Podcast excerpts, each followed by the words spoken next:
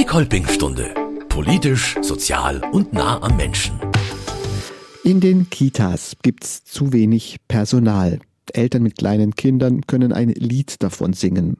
Da werden dann oft Gruppen zusammengelegt und wenn es gar nicht mehr anders geht, werden die Öffnungszeiten einfach gekürzt. Für berufstätige Eltern ist das natürlich ein Albtraum. Mehr Personal muss also her, aber woher nehmen? Fragen sich die Träger der Einrichtungen. Die Kolping Bildungsagentur hat sich darüber Gedanken gemacht und jetzt einen neuen Kurs kreiert, den Vorbereitungskurs auf die externen Prüfungen zur staatlich geprüften Kinderpflegerin. Was den Kurs so besonders macht und vor allem für wen er gedacht ist, darüber spreche ich heute in der Kolping-Stunde mit Monika Röhrig. Sie leitet seit dem 1. April den Fachbereich berufliche Bildung bei der Kolping Bildungsagentur. Frau Röhrig, 1. April, das ist noch gar nicht so lange her.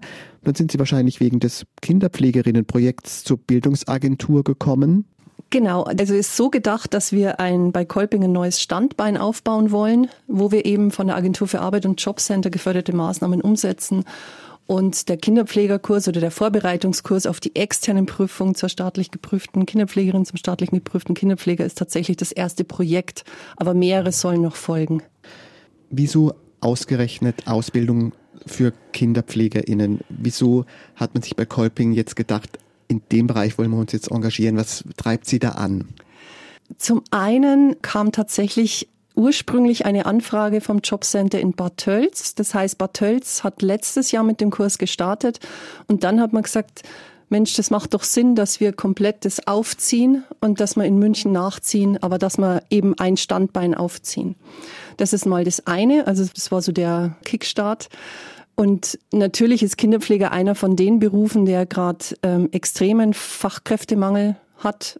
Und es passt auch ins Bild von Kolping, also eben dieses Soziale, da sich noch mehr zu engagieren. Weil Kolping ist im Moment ganz groß bei der Jugendförderung und wir wollen dann jetzt so in diesen noch mehr in den Erwachsenenbildungsmarkt rein. Wieso gibt es denn so wenig Kinderpfleger? Was sind da die Ursachen? Die Bezahlung ist das eine. Man braucht natürlich auch ein, ein gewisses Maß an, an starkes Nervengerüst, sag ich mal. ähm, nicht nur für die Kinder, sondern ich glaube auch vor allem für die, für die Erwachsenen, für die Eltern. Und ich denke tatsächlich, glaube ich schon, gerade in einer Stadt wie München, die ja bekanntermaßen eine der, der teuersten oder die teuerste Stadt in, in Deutschland ist, ich glaube, das Gehalt hat schon einen sehr großen Anteil dran weil als Kinderpfleger in München, das wird schon, wird schon knapp. Und Sie sind dann eben auch auf die Idee gekommen, zu sagen, wir machen jetzt diesen Vorbereitungskurs und schauen da mal, ob wir nicht auch Menschen mit Migrationshintergrund vielleicht ganz speziell für diesen Beruf gewinnen können. Ich glaube, das war auch noch so ein Hintergedanke. Sie haben da auch eine Infoveranstaltung gemacht, wo Sie überrascht waren über die Nachfrage. Genau, wir ähm, sind einer der wenigen Bildungsträger im Moment, der den Vorbereitungskurs in Teilzeit anbietet. Es sind nun mal hauptsächlich Frauen. Wir targetieren tatsächlich äh, Interessentinnen und natürlich auch Interessenten, die bisher aus kulturellen, aus, aus familiären äh, Hintergründen noch keine qualifizierte Ausbildung in Deutschland haben. Und das sind halt äh, zum Großteil die Migrantinnen und Migranten. Und wenn die den Abschluss dann machen, dann kriegen die wirklich einen Fuß in den ersten Arbeitsmarkt. Gut, ich glaube, es ist kein, ist kein Geheimnis. Kinderpfleger werden gesucht ohne Ende in München. Wir hatten vor kurzem gegoogelt äh, bei, bei, bei den Jobbörsen und das waren über 1000 Freistellen. Und sie haben eben, ich glaube, es war ein Samstagnachmittag, so eine Infoveranstaltung gemacht bei einem türkischen Kulturkreis und waren überrascht, dass da so viele Leute kamen. Das kam über meine Kollegin der Kontakt zustande, äh, meine Kollegin, die für die Integrationskurse zuständig ist, die Frau Hotter.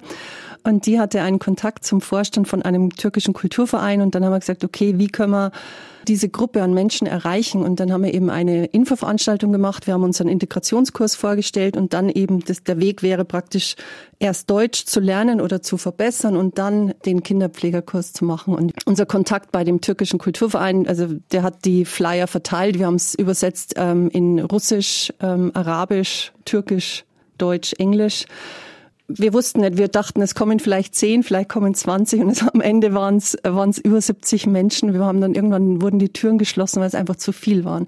Und da haben wir gemerkt, was da wirklich für ein, für ein Bedarf ist und für ein Interesse, da diesen Einstieg zu schaffen. Das war, war wirklich ja, unglaublich.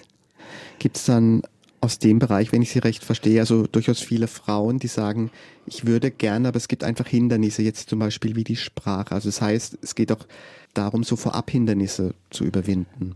Genau, also wir haben jetzt festgestellt, eines der größten oder die zwei größten Hindernisse ist zum einen die Sprache, weil die brauchen für die Prüfungsanmeldung brauchen die Sprachniveau B2. Das ist praktisch das Niveau unterm, und dann bei C geht's los mit den Muttersprachlern. Also es ist, ein sehr gutes Deutsch. Das brauchen die für die Prüfungsanmeldung.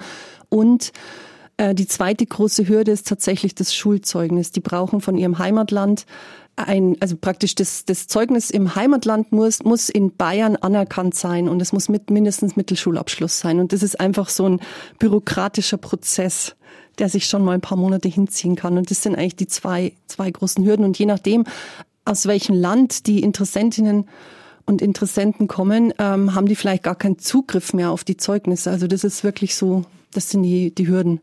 Ist es im Vorbereitungskurs so, dass man sagen könnte, äh, man drückt ein Auge bei den Deutschkenntnissen zu und holt es parallel nach, damit man es bis zur Prüfung dann hat? Ist sowas möglich? Weiß ich nicht, ob ich sagen würde, ein, ein Auge zudrücken. Es ist eher so, wir haben schon während, während dem Kurs ein Auge auf Deutsch. Also die wenigsten unserer ähm, Teilnehmenden starten mit B2, sondern die meisten starten tatsächlich mit B1. Und da ist es unsere Aufgabe, da ein Auge drauf zu haben und, und zu schauen, okay, wie kriegen wir die oder wie schaffen wir es zusätzlich, die Deutschkenntnisse zu verbessern. Die sind natürlich im, im Unterricht im, im deutschen Umfeld, die sind im, im Praktikum, das sie pflichtmäßig machen müssen, in der Kindergrippe, Kindergarten, Hort oder Haus für Kinder sind die im deutschen Umfeld. Aber natürlich müssen die auch zu Hause ja mehr mehr Deutsch sprechen, deutsches Radio, deutsches Fernsehen, vielleicht eine Deutsch-App. Also die müssen schon zu Hause auch ein bisschen ähm, mitlernen. Also des Deutschen, das das ist schon schon eine Herausforderung auf jeden Fall. Sie haben vorhin schon gesagt, der Kurs findet in Teilzeit statt. Was bedeutet das genau? Wir ähm, haben immer zweimal in der Woche einen halben Tag Unterricht, also von 8.30 Uhr bis 12.30 Uhr. Und dreimal in der Woche sind die Teilnehmenden jeweils fünf Stunden pro Tag in, in, eben in einer Einrichtung. Deswegen Teilzeit, weil so es gibt, es gibt Vorbereitungskurse, die sind Vollzeit, die haben dann ganz viel Unterricht und weniger Praktikum. Genau, und wir haben gesagt, wir machen das in Teilzeit, um eben gerade Interessentinnen und Interessenten mit Familie da einen Einstieg zu gewähren. Jetzt müssen wir vielleicht auch nochmal erklären, der Beruf des Kinderpflegers, worin unterscheidet sich der vom Erzieher? Das sieht man ja als Eltern so oft, man kommt in eine Kita und dann gibt es Erzieher, die leiten die Gruppen, genau. denke ich. Und es gibt aber auch noch die Kinderpfleger. Was ist da überhaupt der Unterschied?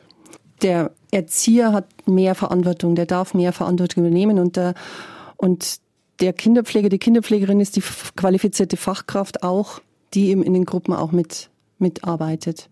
Aber der Erzieher wäre praktisch der nächste Schritt von der Qualifikation her.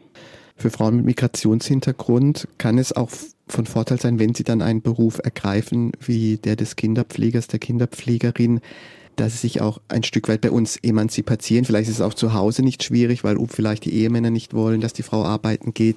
Ist es auch eine gesellschaftspolitische Chance sozusagen? Auf jeden Fall, auf jeden Fall. Und das ist tatsächlich ein Punkt, der mich persönlich als Monika Röhrig total motiviert, da wirklich diesen Frauen rauszuhelfen aus der Minijob, Midijob, ähm, Hilfskräftefalle und wirklich ja den Weg in den ersten Arbeitsmarkt zu begleiten. Weil ich denke schon, dass das macht was mit dem, mit dem Selbstwert. Das Selbstbewusstsein wird aus dem Selbstwert gespeist. Ich glaube schon, dass die Frauen die sind dann mehr auf Augenhöhe. Und das ist, hat nichts mit Mann gegen Frau zu tun, sondern einfach dieses Gleichwertige. Also ich glaube schon, dass die dann auch mehr in Deutschland ankommen, weil sie dann wirklich im ersten Arbeitsmarkt auch so wirklich Teil der Gesellschaft sind. Und Minijobben bedeutet ja langfristig auch wenig bis gar keine Rente. Genau, und dann, und dann sind wir bei der, ähm, bei, der, bei der nächsten Falle der Frauenarbeitslosigkeit, die, ich habe jetzt keine Zahlen im Kopf, aber die ist in Deutschland erschreckend hoch. Also vordergründig ist es ein Vorbereitungskurs für eine externe Prüfung, aber da kommt so ein, so ein langer Rattenschwanz hinterher. Das Deutsch von den, von den Teilnehmenden wird besser.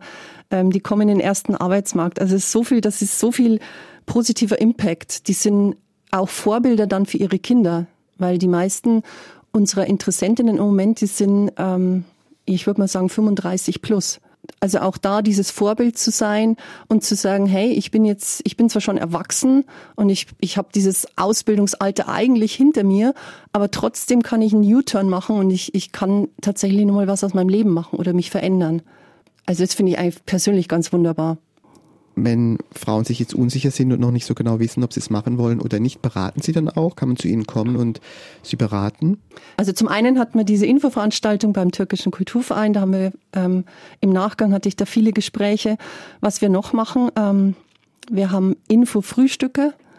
Jetzt dann noch eins im Oktober, da kann man sich anmelden, unverbindlich. Das ist einfach ein, ein ich sage jetzt mal, ein, un, ein unverbindliches Get-Together, ein Frühstück bei uns ähm, im Standort Adolf-Kolping-Straße in München, ist in der Nähe vom Hauptbahnhof. Ähm, da mache ich eine kurze Präsentation, um was geht's eigentlich beim Vorbereitungskurs und dann wird in gemütlicher Runde, werden alle offenen Fragen beantwortet. Es sind Dozentinnen und Dozenten anwesend und die Interessentinnen und Interessenten haben einfach mal ja, eine Möglichkeit, so unverbindlich mal reinzuschnuppern, wie sind die Kolping-Menschen eigentlich drauf, wie ist, wie ist die Atmosphäre. Und wer, wer generell weiß, er interessiert sich dafür, der kann natürlich auch jederzeit sich bei mir melden und einfach ein Infogespräch vereinbaren. Eine weitere Hürde könnte ja auch sein, dass in der Familie der Frauen vielleicht auch das Geld fehlt für die Finanzierung des Kurses. Hilft da das Jobcenter oder die Agentur für Arbeit? Genau, das ist ein ganz wichtiger Punkt. Unser Kurs, also wir als Bildungsträger sind zertifiziert und der Kurs ist zertifiziert. Und tatsächlich der Großteil oder im Moment alle unserer ähm, Teilnehmenden werden von der Agentur für Arbeit oder vom Jobcenter gefördert. Genau. Also man könnte auch natürlich als Selbstzahler einsteigen, aber das ist im Moment bei uns noch nicht der Fall. Jetzt mal zur Kolping Bildungsagentur. Also Sie wussten, das wollen wir jetzt machen ähm, und haben auch dann den Zuschlag bekommen. Was gibt es denn dann so konkret zu tun, wenn man sowas angeht? Womit fängt man an, wenn man so einen Kurs auf die Beine stellen will? Ja, man braucht zum einen muss man ein Konzept erstellen ähm, das muss dann, ähm, dann muss das zertifizieren lassen. Es gibt in Deutschland verschiedene Zertifizierer. Äh, man muss sich als, als Bildungsträger zertifizieren lassen. Das geht immer für einen bestimmten Zeitraum. Genau, dann wird der Kurs, den man vorhat, man muss ein, ein Konzept ein, einreichen bei diesem Zertifizierer. Wie, äh, wie mache ich den Stundenplan? Wie sind die, wie ist die Aufteilung? In unserem Fall, wie, wie machen wir den Unterricht? Also wie, in welchen Zeiträumen ist das Praktikum? Ähm, dann gibt's natürlich die formellen Dinge. Also wir, wir müssen uns natürlich an den Lehrplan äh, von der bayerischen Staatsregierung halten. Also, weil es gibt ja auch Berufsfachschulen für Kinderpfleger und an den Lehrplan müssen wir uns natürlich anpassen. Genau, und das sind die ganzen formellen Dinge. Und dann geht man ans Arbeitsamt und sagt, hey, wir sind zertifiziert, wir haben diesen Kurs, wir würden gerne. Und was vielleicht auch gar nicht so einfach ist, Sie brauchen ja Lehrkräfte. Oh ja. Ganz spannendes Thema. Genau, wir arbeiten im Moment, wir haben eine festangestellte Dozentin und die anderen Dozenten sind äh, Freiberufler. Genau, und das war natürlich auch, das ist auch eine Herausforderung, die Leute zu finden.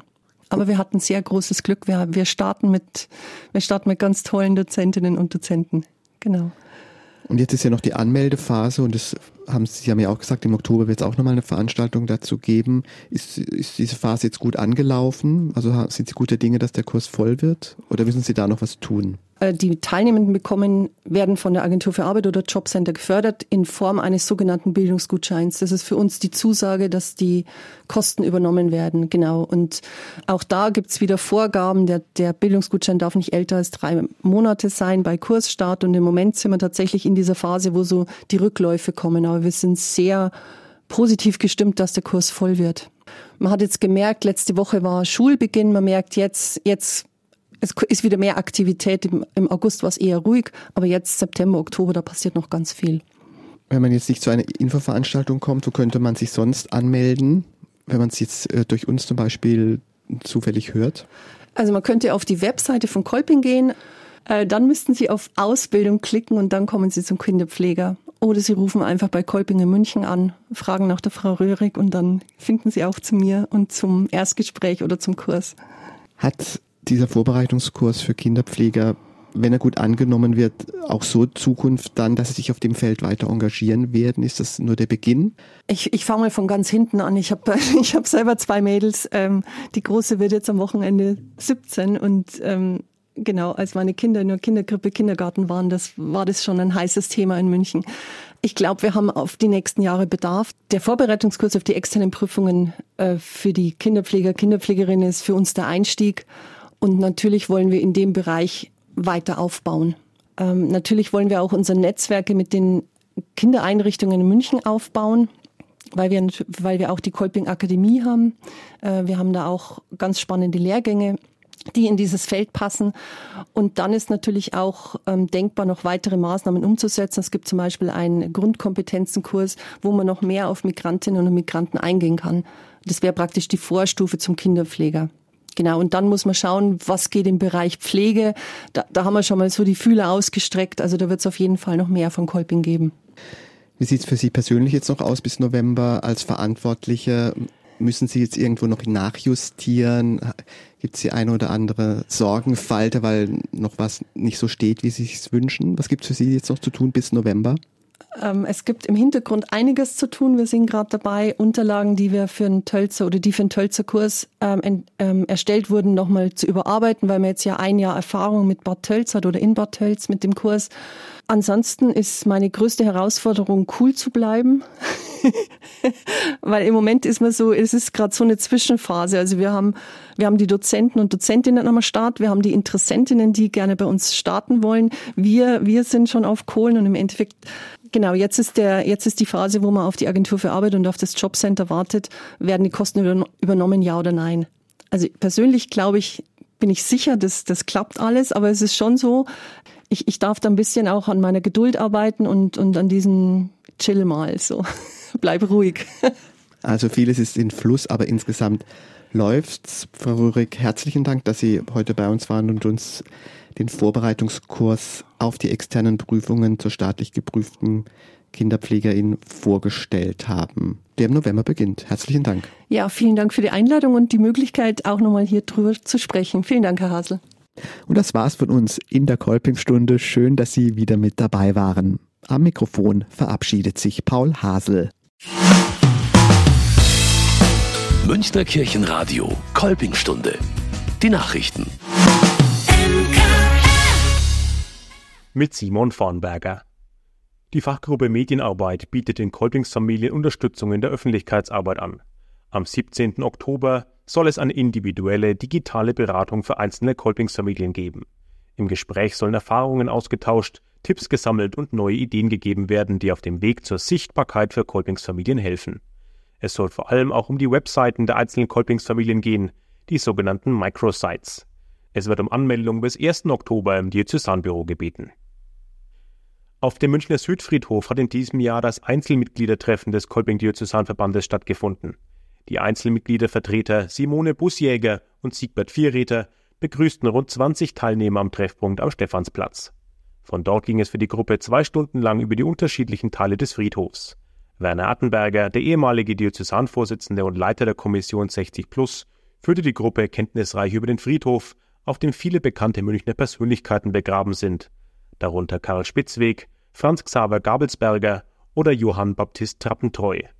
Auch Verbindungen zu Kolping konnten hergestellt werden am Grab von Dr. Ludwig Merz, dem Hauptgeldgeber für das Münchner Gesellenhaus in der Kolpingstraße, oder am Grab von Monsignore Georg Meyer, Gründer und erster Präses des katholischen Gesellenvereins. Der Bezirkspräses des Bezirkes München, Diakon Bernhard Stürber, ist Anfang September als Domzeremoniar in den Ruhestand gegangen. Bereits im Sommer wurde Bernhard Stürber im Rahmen einer Vesper im Dom verabschiedet. Dabei wurde ihm für seine vielfältigen Aufgaben gedankt. Ein Domzeremoniar hat vor allem für die würdevolle Gestaltung der Gottesdienste zu sorgen. Ein besonderes Anliegen Stürbers war die Kirchenmusik. Er sorgte außerdem für die heiligen Öle, für den reibungslosen Ablauf der Gottesdienste und wies Sängern, Ministranten und Bannerträgern ihre Plätze zu. Ganz im Zeichen der Toleranz steht die diesjährige Diözesanwallfahrt zur Sprungschanze Gottes in Poing am 3. Oktober.